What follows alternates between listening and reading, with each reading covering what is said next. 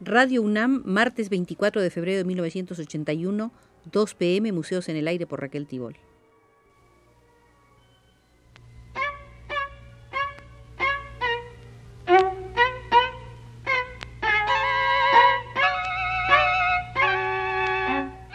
Museos en el Aire.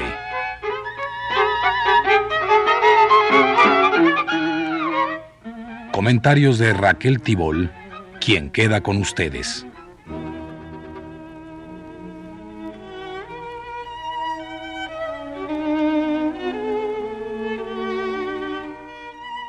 Les propongo, estimados amigos, visitar hoy el Museo José Clemente Orozco. Esta visita está motivada por la reciente inauguración de la gran retrospectiva de Orozco en el Museo de l'Orangerie Schloss Charlottenburg de Berlín Occidental. Abierta el 24 de enero, estará allí hasta el 1 de marzo. El catálogo es seguramente el más sensacional que hasta ahora se haya editado en cualquier parte con motivo de una exposición de Orozco. 50 son los artículos que contiene, además de abundantísimas reproducciones, todas ellas excelentes en negro y en color. Uno de esos artículos es mío y son varias las personas que me han dicho que tendrían interés en conocer su contenido en español. Veamos pues lo que escribí con el título de La contradictoria diversidad de Orozco.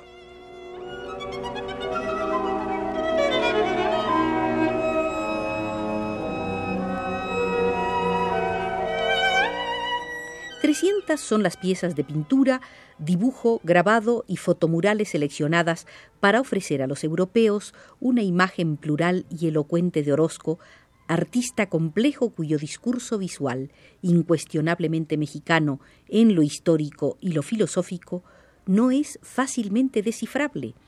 Esas piezas representan 36 años de labor pictórica y permiten aprehender los temas troncales de la pintura orosquiana.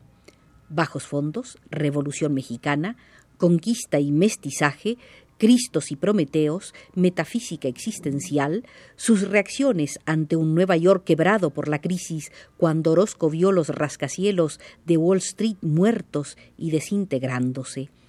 No todos los espectadores digieren con facilidad la estética del horror cultivada por el mexicano ni captan de primera intención símbolos tan localistas como el del cuadro La piel azul, reinterpretación del mito de Xipetotec, nuestro señor el desollado, deidad de la primavera, cuyo culto consistía en desollar a un esclavo y cubrir con la piel de la víctima al sacerdote. Este rito significaba que al llegar la primavera, la tierra debía cubrirse con una nueva capa de vegetación y cambiar su piel muerta por una nueva. Especial relevancia adquiere la confrontación de las imágenes de Orozco con las del arte alemán, cuya teatralidad implícita sorbió en la academia a través de la producción de su maestro Germán Gedovius y de Julio Ruelas, ilustrador de moda a principios del siglo, ambos formados en Alemania. También lo acerca al arte alemán su propensión romántica, seguramente extemporánea, pero fincada en un realismo de esencia naturalista, saturado de alegorías e implicaciones discursivas, realismo orgánico que nace, respira y se alimenta de las vivencias de grandes núcleos populares realismo cuyos avances y retrocesos estéticos serán reflejo de los avances y retrocesos políticos sociales de esos núcleos. Desde el momento que el realismo recoge la experiencia humana, incluyendo su esperanza, no es una receta ni una forma estática, es algo cambiante y complejo como la vida misma. Es indudable que el muralismo mexicano es un fruto de las condiciones producidas por la revolución agrario-democrático-burguesa iniciada en 1910. Pero el pensamiento avanzado de sus mejores artistas le permitió sobrepasar el enmarcamiento ideológico de la Revolución mexicana y llegar a obras que son ejemplo cumbre del realismo de nuestro tiempo.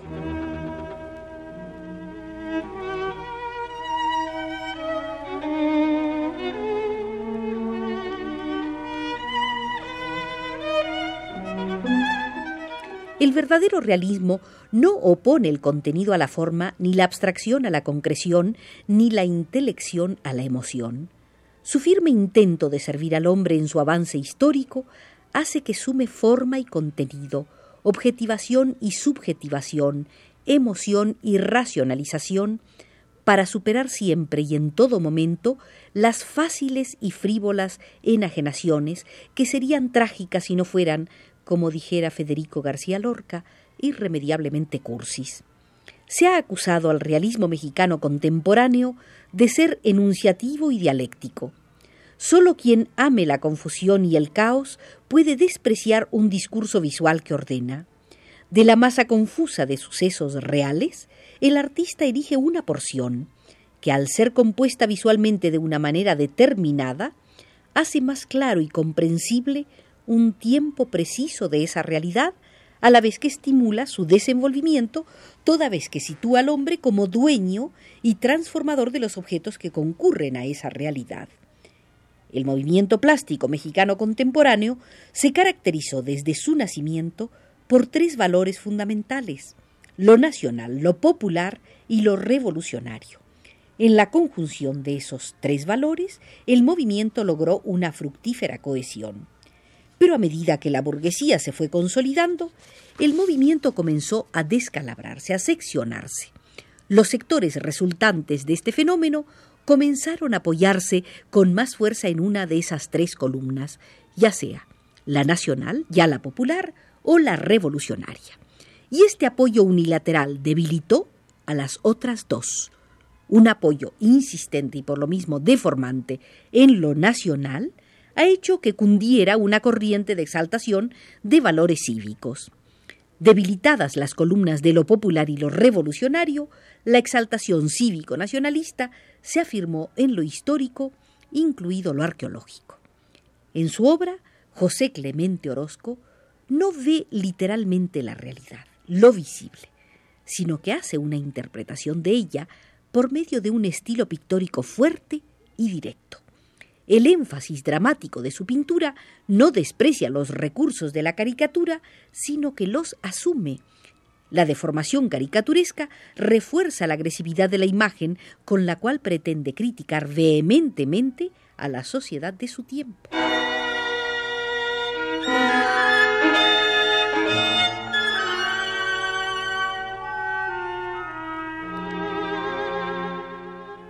Orozco es un expresionista en estado de protesta. Las lacras sociales de diverso orden lo arraigaron en la corriente del expresionismo para oponer su arte al sistema al utilizarlo como instrumento de acusación y de ira. En el enjuiciamiento a la estratificación de las sociedades urbanas, Orozco pisa un terreno más similar al de los expresionistas alemanes que al de los franceses desprecia la hipocresía y soberbia de la sociedad burguesa, prefiriendo fraternizar con los marginados. Cirqueros y prostitutas llenaron muchas telas y estampas de los expresionistas europeos y similares personajes transcurren, para nada embellecidos, en cuadros, grabados, dibujos y pinturas murales de Orozco. A diferencia de los expresionistas europeos, Orozco no era muy afecto a la convivencia comunitaria con sus colegas, aunque se ha exagerado en biografías, crónicas y evocaciones su aislamiento. Al terco individualista que era Orozco, le encantaba adoptar poses de anarquista y asustar con frases terribles a los ingenuos y los crédulos. Lo risible es que muchos han hecho algo más que asustarse, han utilizado esas frases terribles para abordar sesudos análisis sobre el apoliticismo de uno de los artistas más politizados que ha tenido México, sobreentendiendo que politización y militancia no son la misma cosa y que no todo individuo politizado llega a disciplinarse en las filas de una organización política. El juego de Orozco propio de su inveterada propensión al humor negro, lo descubre cualquiera que revise superficialmente algunos aspectos del desarrollo del movimiento plástico mexicano contemporáneo. Pondré algunos ejemplos. El genio del Hospicio Cabañas fue uno de los principales dirigentes de la huelga de estudiantes de la Escuela Nacional de Bellas Artes en 1911-1912 en pro del cambio profundo en los planes de enseñanza.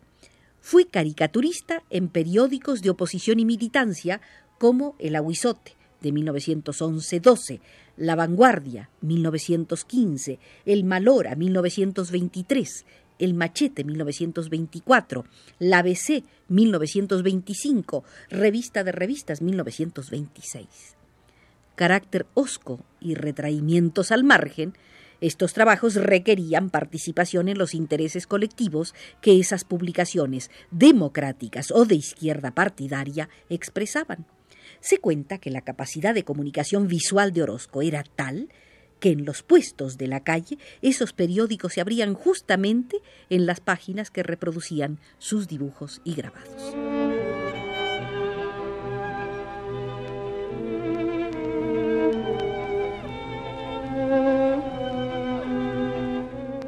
Fue el doctor Álvar Carrillo Gil, coleccionista de la obra de Orozco y estrecho amigo suyo, quien se encargó de corregir a base de datos precisos ciertas conclusiones que se venían repitiendo o arrastrando viciosamente.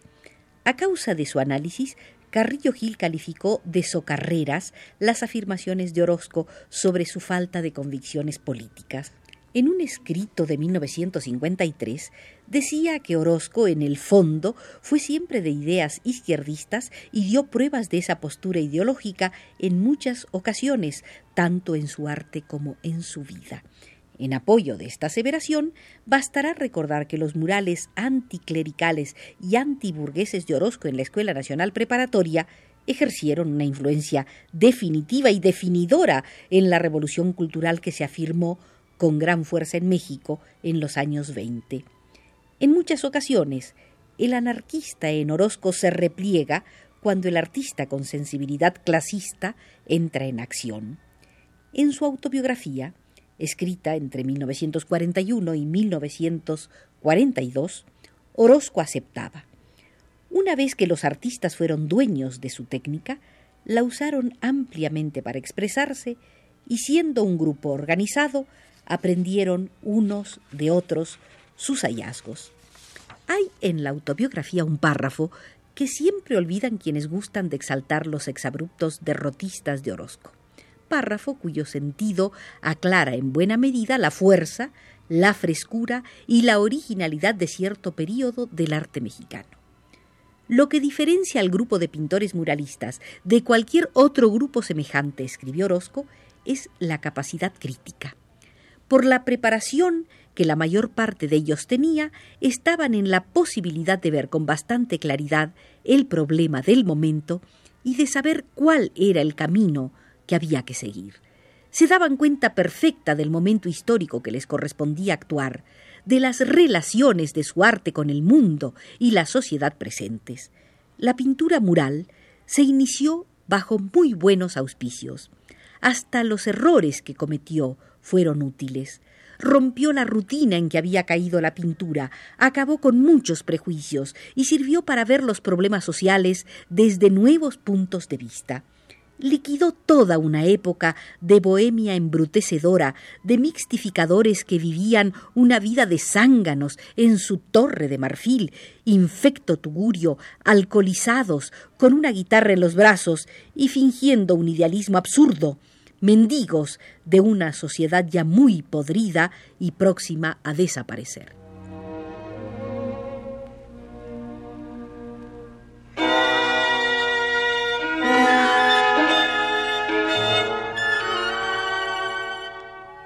El Orozco que emerge de estas declaraciones fue el mismo que militó en el Sindicato de Obreros Técnicos Pintores y Escultores, el mismo que firmó con David Alfaro Siqueiros, Diego Rivera, Javier Guerrero, Fermín Revueltas, Carlos Mérida, Germán Cueto y Ramón Alba de la Canal, aquel manifiesto del 9 de diciembre de 1923, cuya influencia, según el propio Orozco, se haría sentir durante 20 años.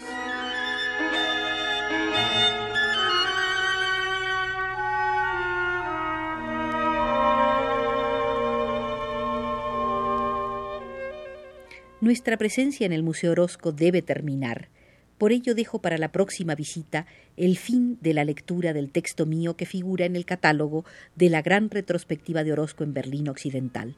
Ya el museo cierra sus puertas por indicación de Manuel Estrada desde los controles.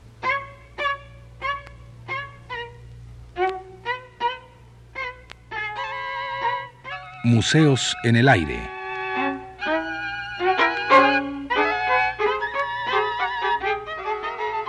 Comentarios de Raquel Tibol.